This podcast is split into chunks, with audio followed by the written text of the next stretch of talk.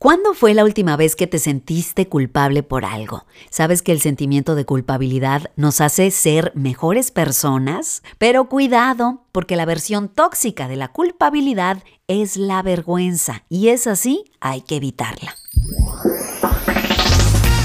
Recarga tu cuerpo, mente y espíritu con tu coach de vida Leslie Montoya.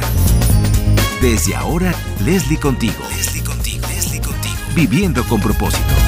Leslie contigo. Sabes que como experta en el manejo de emociones, me encanta decir y compartir que cada una de nuestras emociones tiene un propósito, incluyendo aquellas que consideramos negativas, como por ejemplo el, la emoción de la tristeza o el miedo. Sabes que dos de los sentimientos que se generan de la tristeza es el sentimiento de la culpabilidad y la vergüenza. Y llegan, dejan de tener un buen propósito estos sentimientos cuando hacen que te congeles o que pienses mal de ti mismo. Te voy a, explicar. Fíjate que es bueno tener, sentir la, eh, la culpa en momentos de nuestra vida. ¿Por qué es bueno sentir culpa? Porque nos hace mejores seres humanos, nos hace ser más empáticos, pero sobre todo nos hace ver nuestros errores. ¿Cuándo fue la última vez que te sentiste culpable por algo? Ponte a, reflexionar en eso. Qué bueno, porque eso nos hace ser mejores. O sea, decir, híjole, la regué, ya no lo voy a hacer. Aquí el problema es cuando la culpa se convierte o se transforma en vergüenza. Yo creo que el sentimiento de la vergüenza, se cuenta que es el, es el sentimiento tóxico de la versión exagerada de la culpa.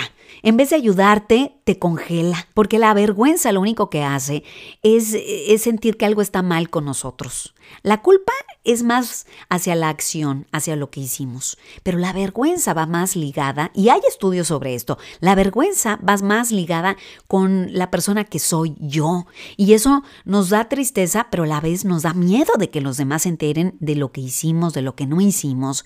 Y entonces lo que hace la vergüenza, fíjate, es que pone en estado de peligro a nuestro sistema nervioso, y automáticamente el sistema nervioso al sentirse que está en peligro, se transforma e, e, en un estado de protección en vez de conexión con los demás. Y eso es lo peor que podemos hacer.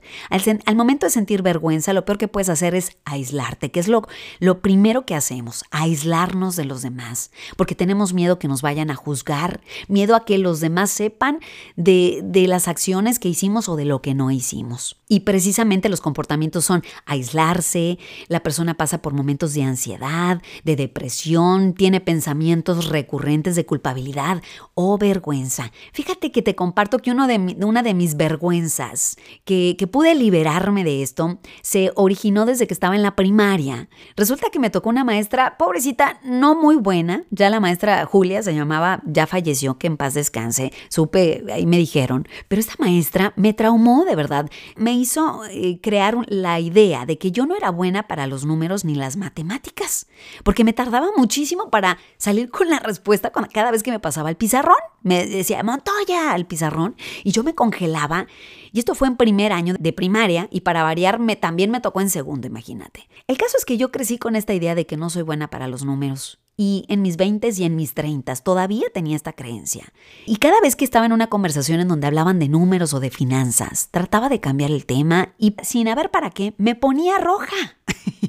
Porque tenía vergüenza de que si me hacían una pregunta de números o de lo que fuera, se iban a dar cuenta que yo no era suficientemente rápida para sacar con una la respuesta. Entonces, esto me hizo aislarme, por supuesto, y entre más ocultaba mi vergüenza, peor me sentía. ¿Qué es lo que se recomienda para, para liberarte de una vergüenza? Precisamente es lo contrario de aislarte, es conectar, es compartir tu vergüenza con una persona que tú sabes que puedes confiar. Si puedes hacerlo con un profesional, muchísimo mejor. Pero aquí el punto es de que compartas, de que te abras. Una vez ya lo haces, te liberas. ¿Cómo detectar si tienes vergüenza de algo?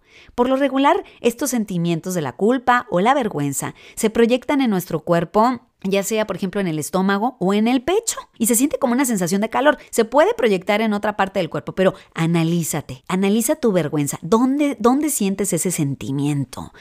Y, y, una vez lo detectas, es mucho más fácil cambiar este tipo de sentimientos, pero el paso más grande para cambiarlo es cuando te abres, cuando lo compartes. Y precisamente te comparto que cuando yo me abrí, cuando yo hablé de esto, el la primera persona con la que hablé de esto fue con mi esposo. Imagínate que es buenísimo, por cierto, en los números, en las finanzas. Y, y, yo le dije, ¿sabes qué? Este es uno de mis traumas.